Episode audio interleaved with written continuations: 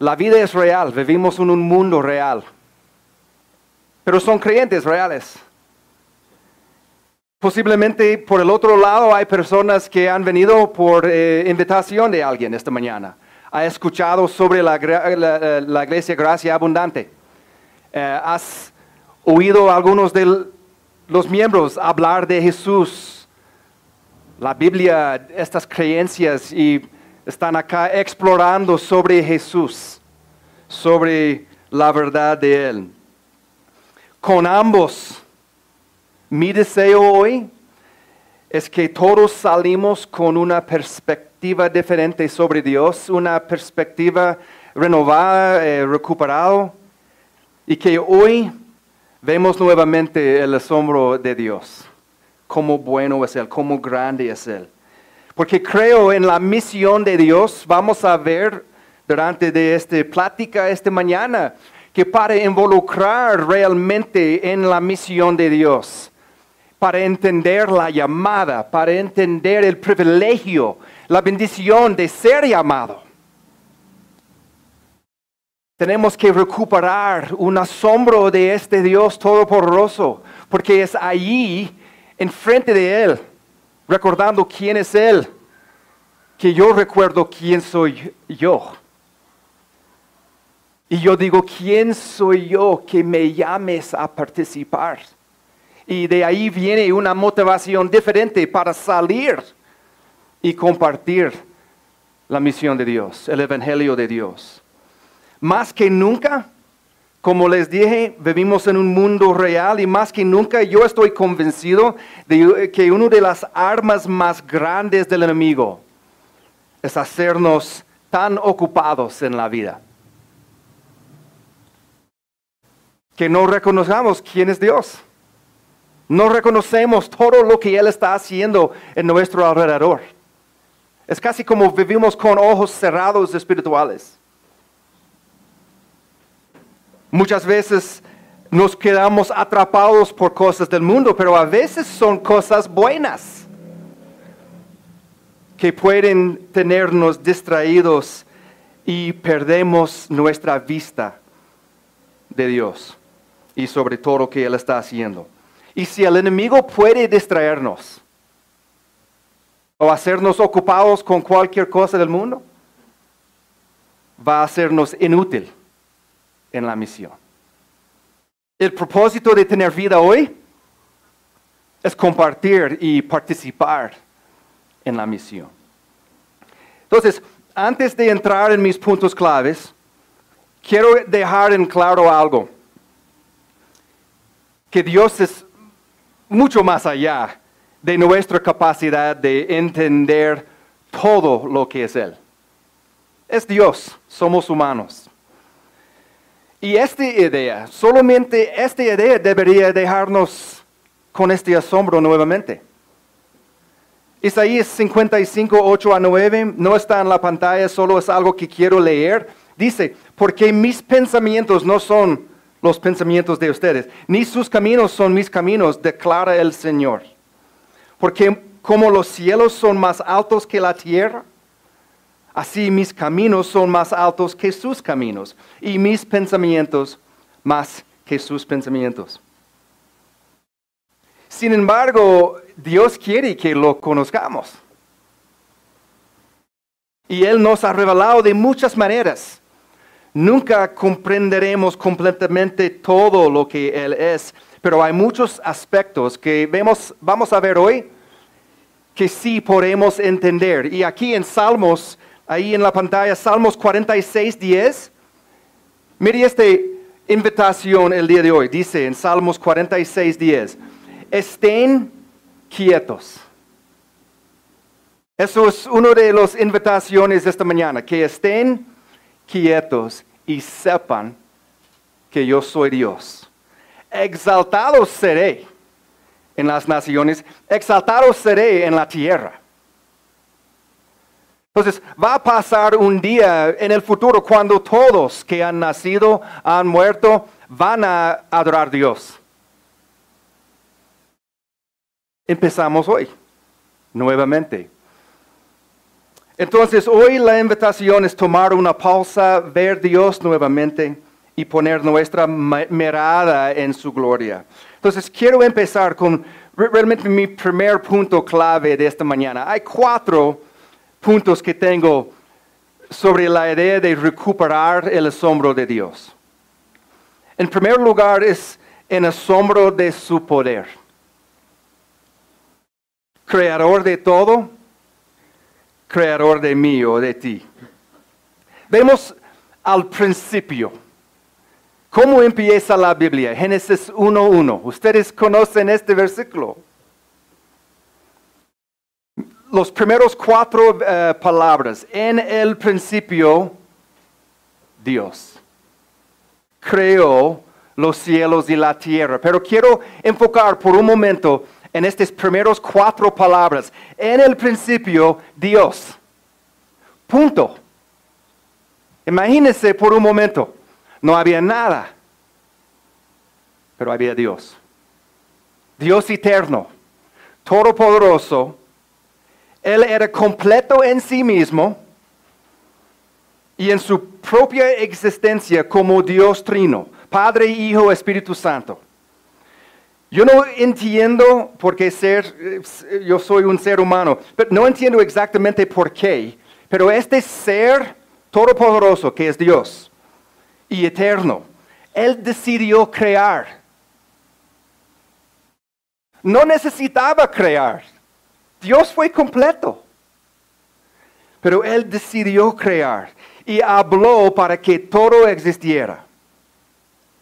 Con el poder de solo su voz, la materia física comenzó a, existir y tomó forma.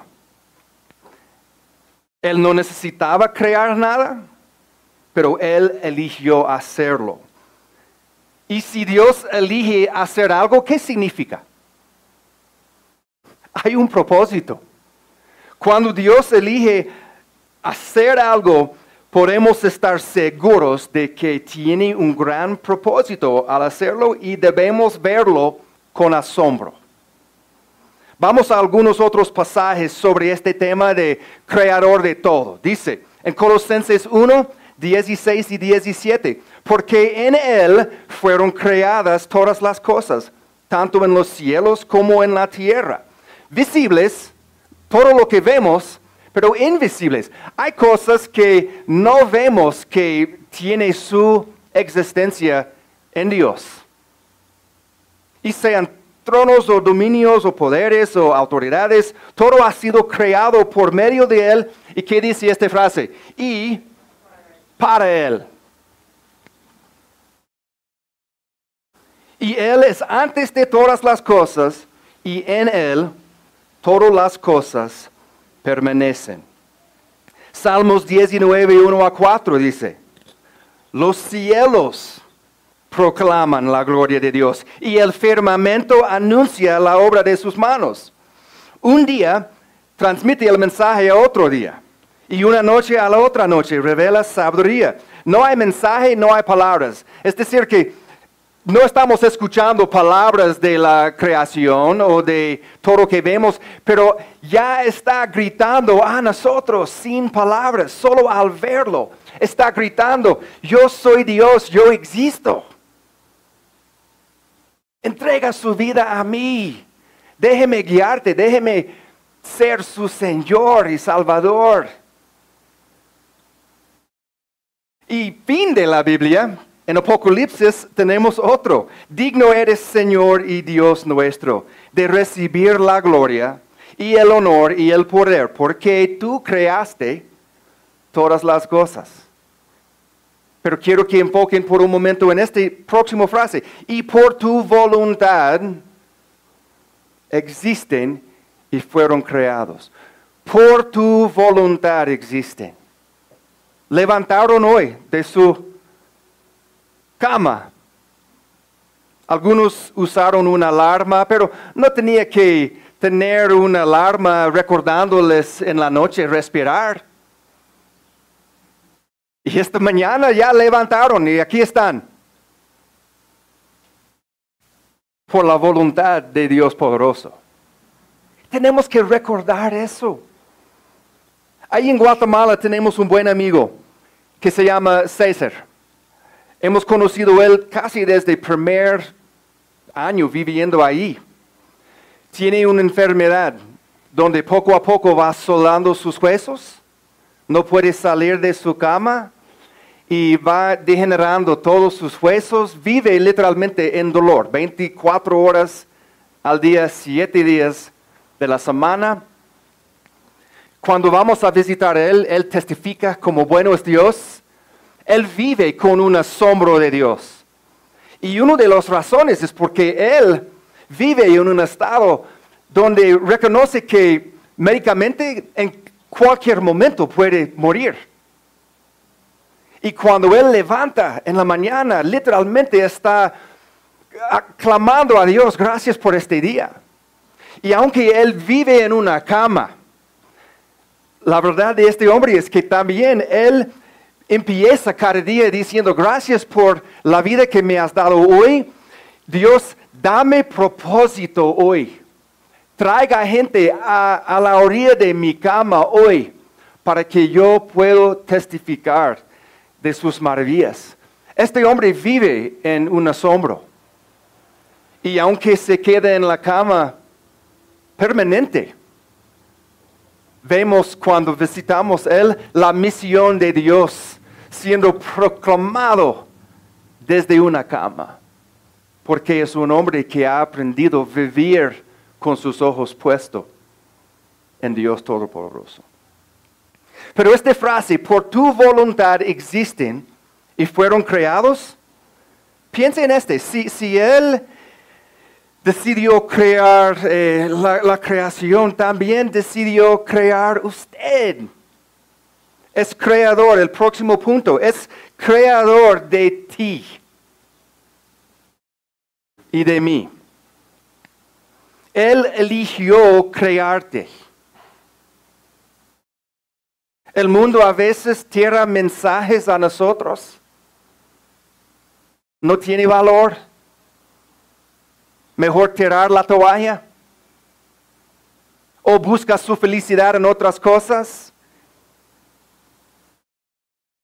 Dios está diciendo, no, yo te creí por un propósito y un propósito grande. Hoy te he dado existencia por una razón divino. Entonces, quiero decir a ustedes, yo no conozco cada uno exactamente dónde están, pero Tú vales a Dios. Tiene mucho valor en el plan de Dios.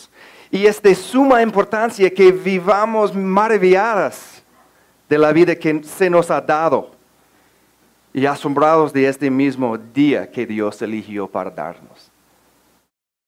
Cada minuto de cada hora de cada día es un momento para adorar a Dios con la forma en que elegimos usar nuestro tiempo. ¿Ustedes creen que hoy es un regalo?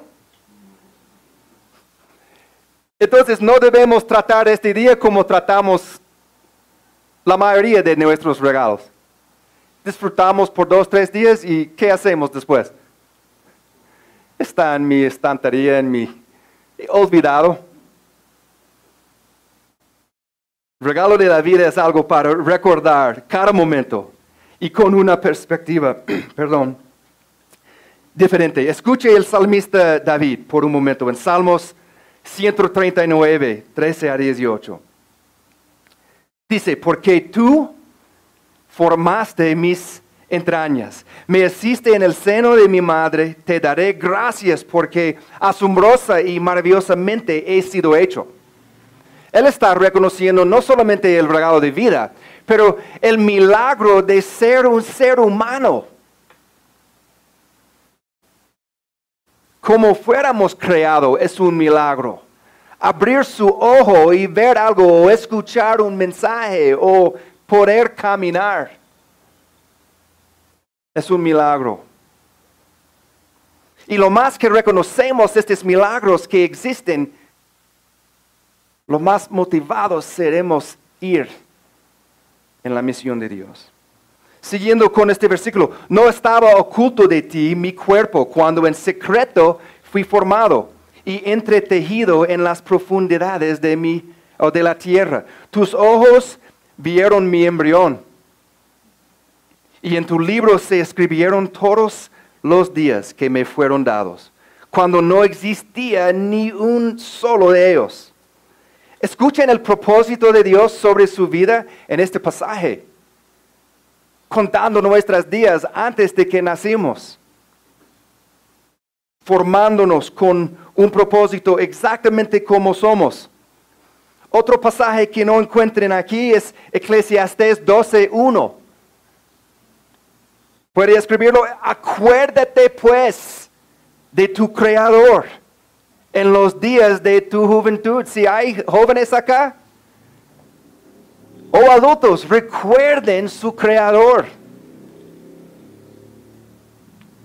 Tenemos que trabajar para quitar las distracciones y tomar el tiempo para recordar y reflexionar constantemente sobre el único Dios, quien me creó, quien me conoce y quien tiene un gran propósito para mí. Salmos 35, 10. Dirán todos mis huesos, dirán todos mis huesos, Señor, ¿quién como tú?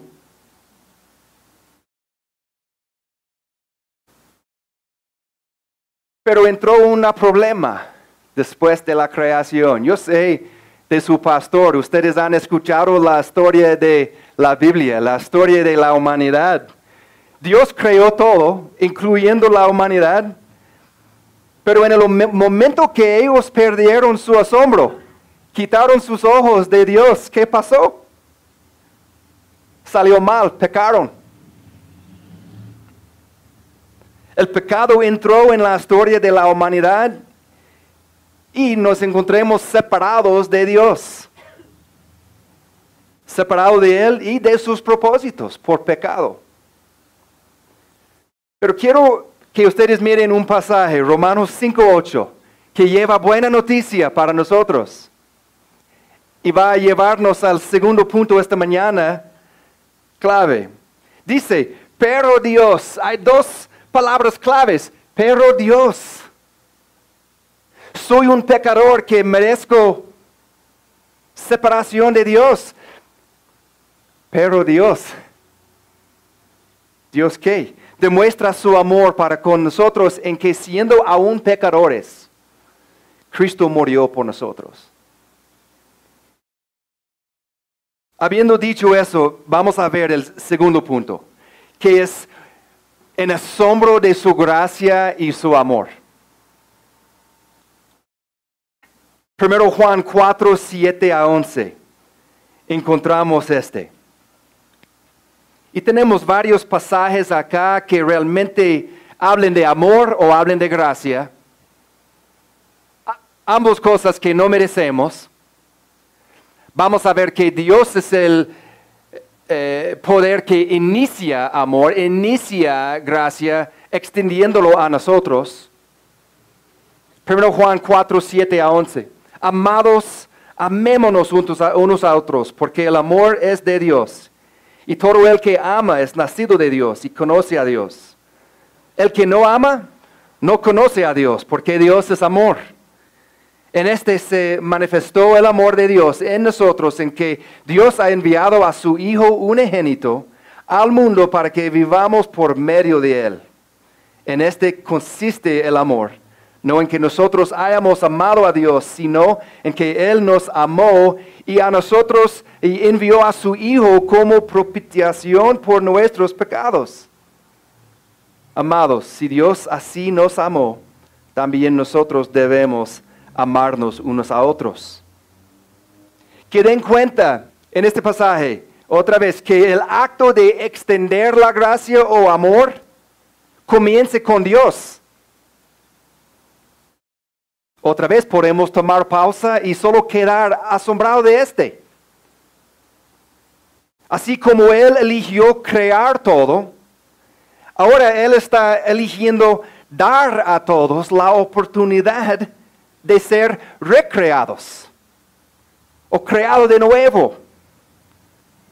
En cambio de crear un sistema de religión donde tenemos que trabajar día tras día para llegar a Él, ¿qué hizo Él? Llegó a nosotros. Decidió descender a nosotros, poner carne y hueso como nosotros, ser 100% hombre y morir en nuestro lugar.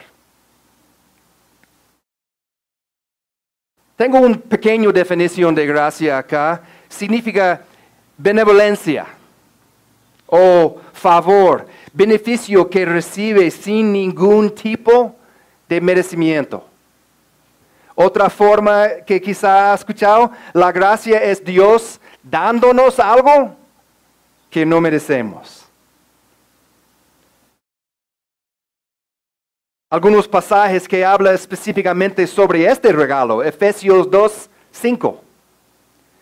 Aun cuando estábamos muertos en nuestros delitos, nos dio vida juntamente con Cristo. Y dice, por gracia ustedes han sido salvados. Efesios 2, versículos 8 y 9, porque por gracia ustedes han sido salvados por medio de la fe. Y esto no procede de ustedes, sino que es don de Dios, no por obras, para que nadie se gloríe o se jacte. Segundo Corintios 8, 9. Porque conocen la gracia de nuestro Señor Jesucristo, que siendo rico, sin embargo, por amor a ustedes se hizo pobre, para que por medio de su pobreza ustedes llegarán a ser ricos.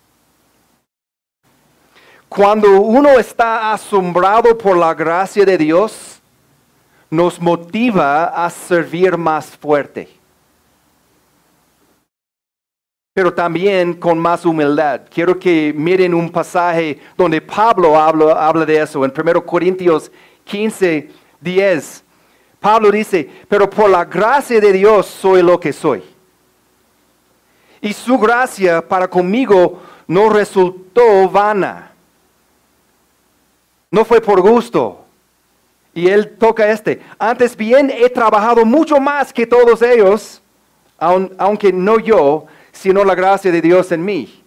Él está reconociendo por entender esta gracia que él no merecía, como nosotros, se motivó a trabajar más duro pero fin de la historia, pero no fue él trabajando, fue por la gracia de Dios. Él reconocía que fue por él. Escuchen en Pablo eh, un hombre asombrado por esta llamada, por este privilegio ser parte de la misión y plan de Dios.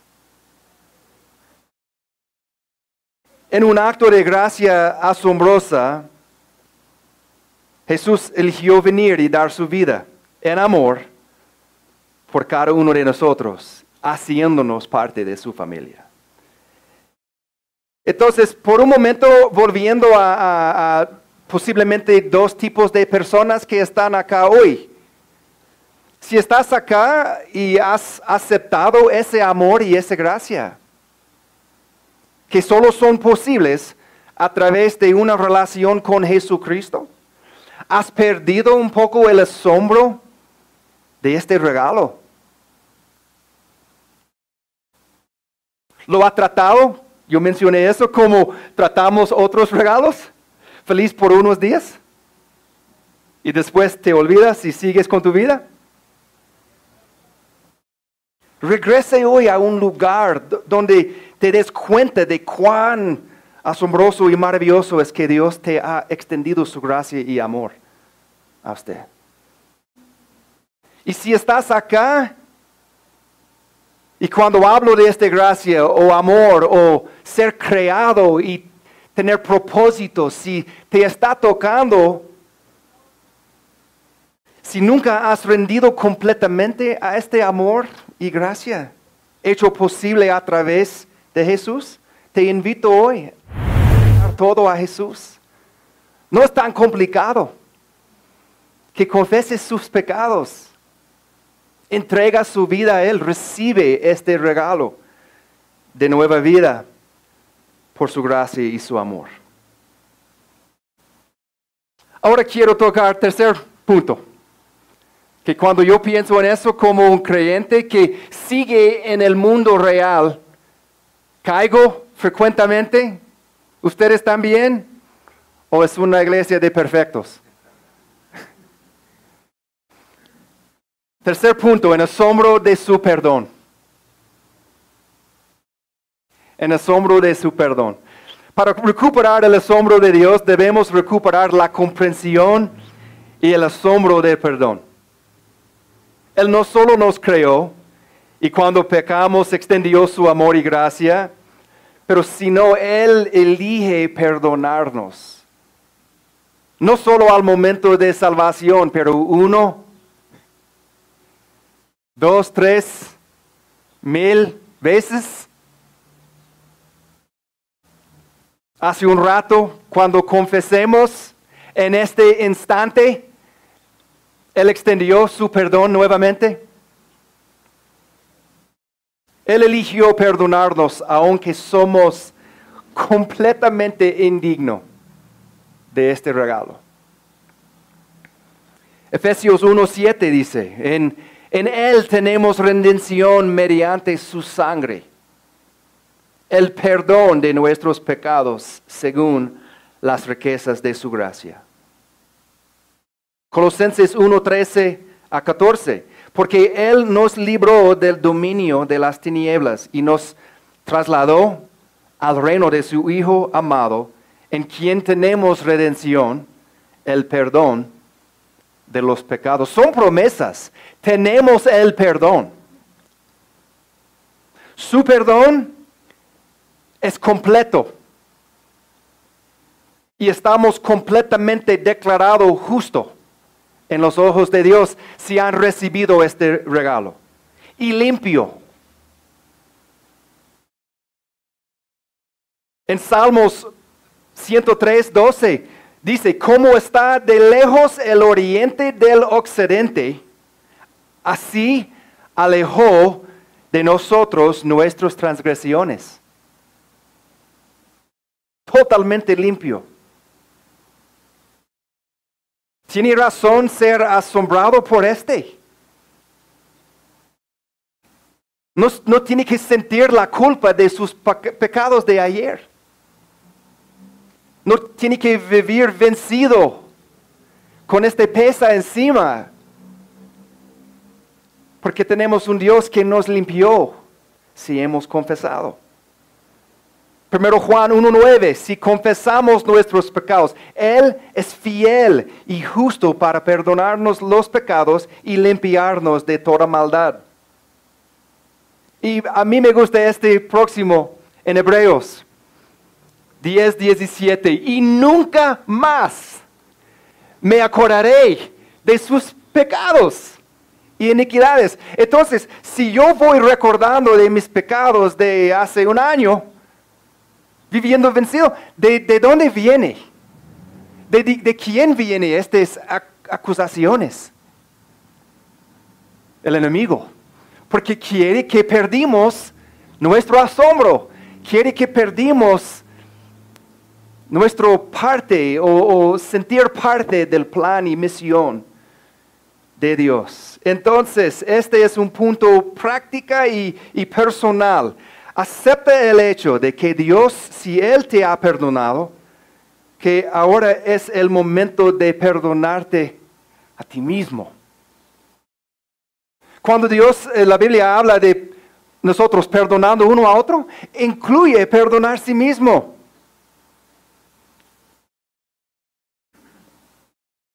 Segundo Corintios 5 dice, de modo que si alguno está en Cristo, nueva criatura es. Tú eres diferente que antes. Vive así. Y podemos hacer eso cambiando la forma en que pensamos y las cosas en las que nos enfocamos. Filipenses 4, otro, por lo demás, hermanos, todo lo que es verdadero, todo lo digno, todo lo justo, todo lo puro, todo lo amable, todo lo honorable, si hay alguna virtud o algo que merece elogio, en esto mediten. Y ahora llegando al fin, acá, al cuarto punto clave, y realmente es donde queremos recuperar este asombro, más que todo es porque existimos por la misión de Dios.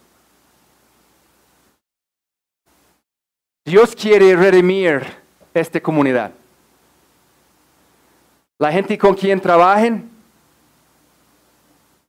esta gracia, este amor, este perdón, el asombro de estas cosas, el asombro de ser creado por un Dios único que tiene propósito. Dios quiere que, que gente que no están captando este mensaje, que ellos lo capten. Y ustedes son el puente para que ellos escuchen a eso. Pero no podemos ir en una misión si no vamos asombrados. Cuando yo tengo algo en mi vida que, a mí me encanta, y estoy afuera, uh, el viaje hace dos años acá, cuando yo regresé a mi casa, Después de experimentar la Ciudad de México, Pastor Josué y su familia, ustedes como membresía de esta iglesia, no podía eh, como contener mi, alegría de compartir con Gina. Mire lo que pasó en mi viaje, todo fue excelente. Fui a México, fui a dando todos los puntos.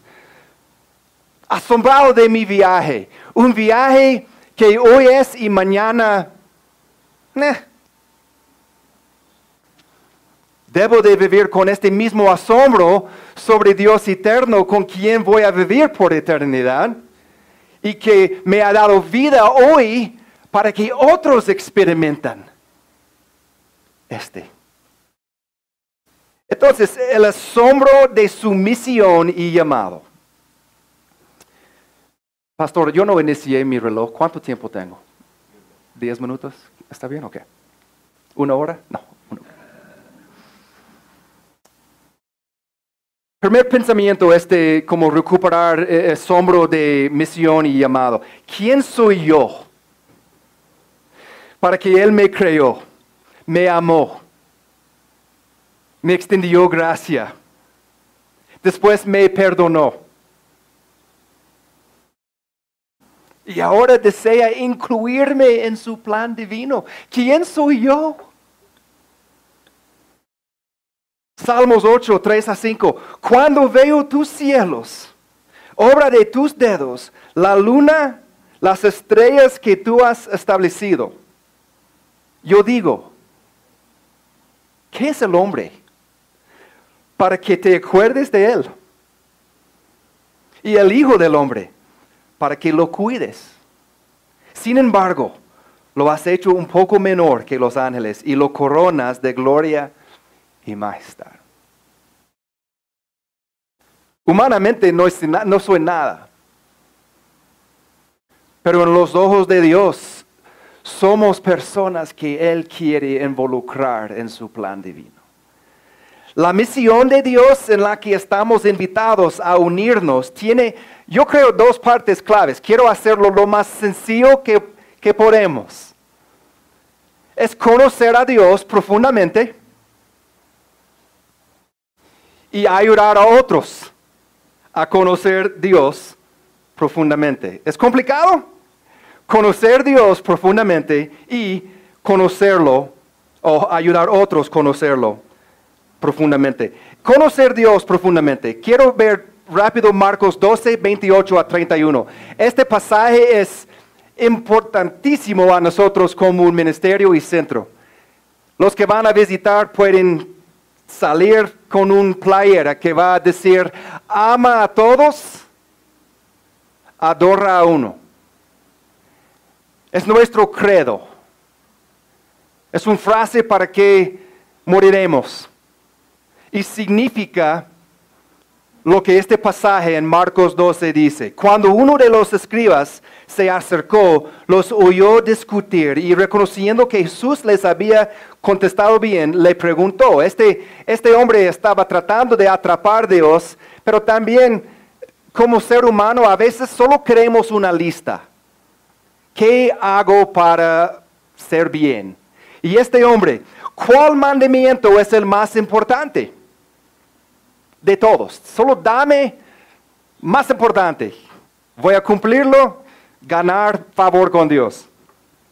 Jesús respondió, el más importante, y ustedes conocen este pasaje, escucha Israel, el Señor nuestro Dios, el Señor uno es, y amarás el Señor, el Señor tu Dios con todo tu corazón, con toda tu alma, con toda tu mente. Y este pasaje agrega, y con toda tu fuerza, todo que eres, todo tu ser, ama Dios en todas las partes. Y el segundo es este, amarás a tu prójimo como a ti mismo. No hay otro mandamiento mayor que estos.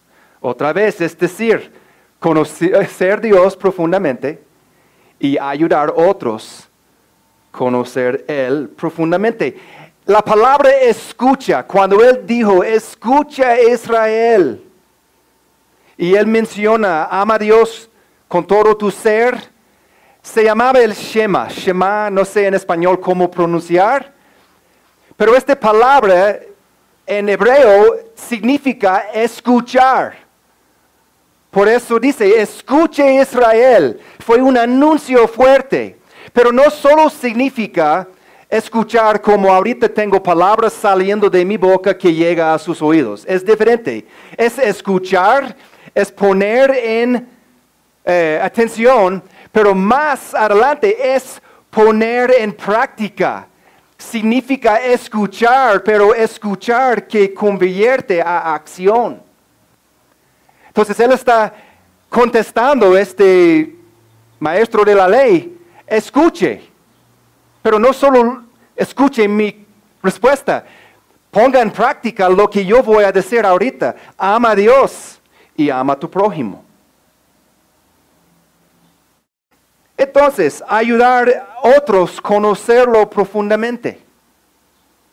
¿Cómo? ¿Ustedes han escuchado el gran comisión?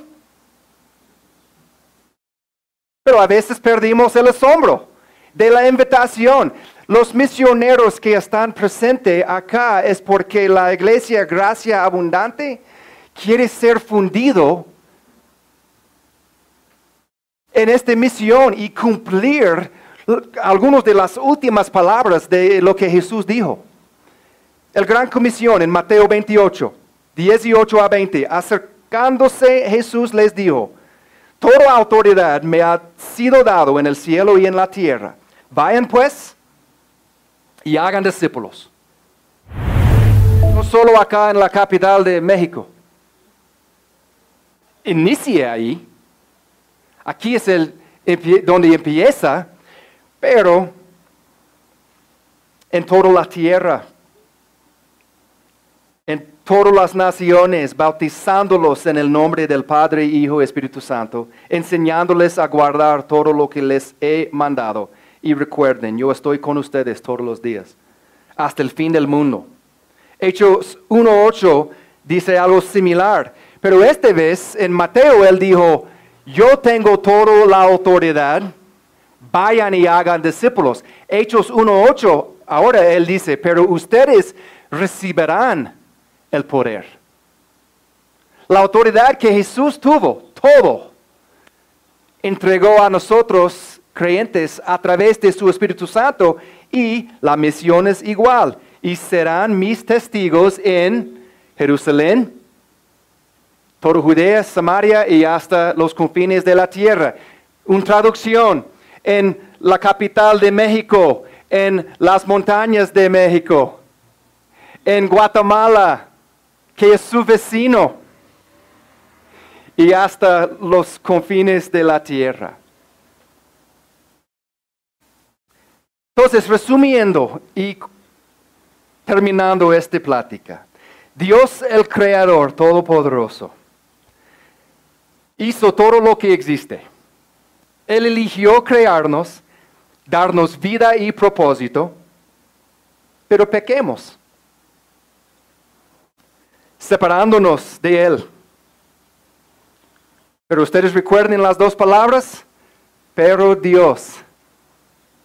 En su amor y gracia vino en su plenitud, en la persona de Jesucristo y murió por nosotros, haciendo posible una vez más una conexión con Él para cualquiera que acepta este regalo. Aunque seguimos viviendo vidas imperfectas y tropezando, Él nos perdona una y otra vez. Y luego, por si no fuera poco, nos dice a todos, vengan y sean parte de mi plan para llevar este mensaje y esta historia a todo el mundo. Porque no quiero que nadie muera separado de mí. Quiero ser conocido por todos y pasar la eternidad con todos. Y Él nos pregunta, ¿te unirás conmigo en la misión? La misión de Dios no es tan complicado, pero hacemos excusas. Voy a dar algunos muy rápido. No sé lo suficiente. Yo no sé lo suficiente para poder compartir el Evangelio. Yo no he sido creyente el tiempo suficiente. Otros quizá dicen, yo soy demasiado joven. Tal vez cuando sea mayor. O algunos el opuesto, soy demasiado viejo. Lástima que no empecé antes. No puedo ir a otro país. La gente se, se, burlará de mí.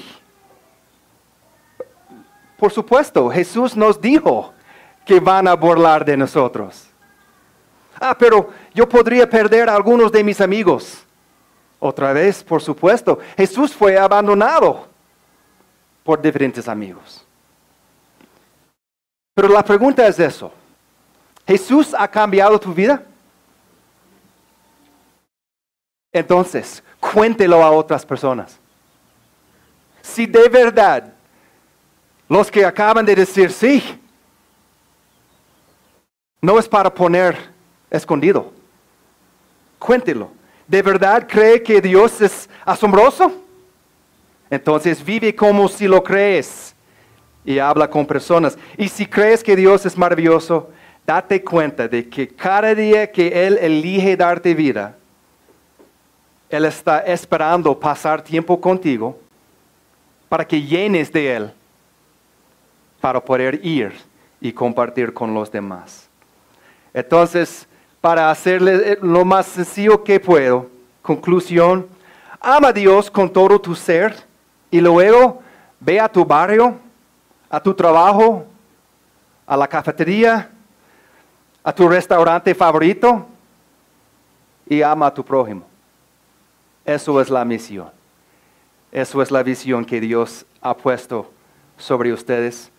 Y hablando por el grupo de misioneros que pudimos estar presentes. Les agradecemos.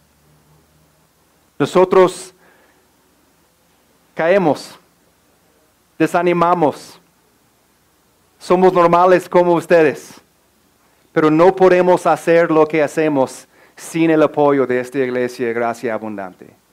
Y vamos eternamente agradecidos por el amor que ustedes han brindado personalmente a nuestra familia yo hablo también por el pueblo de Buenavista en las montañas de Guatemala, agradeciendo a ustedes por el privilegio de ser parte de esta iglesia, extendiendo el Evangelio al mundo.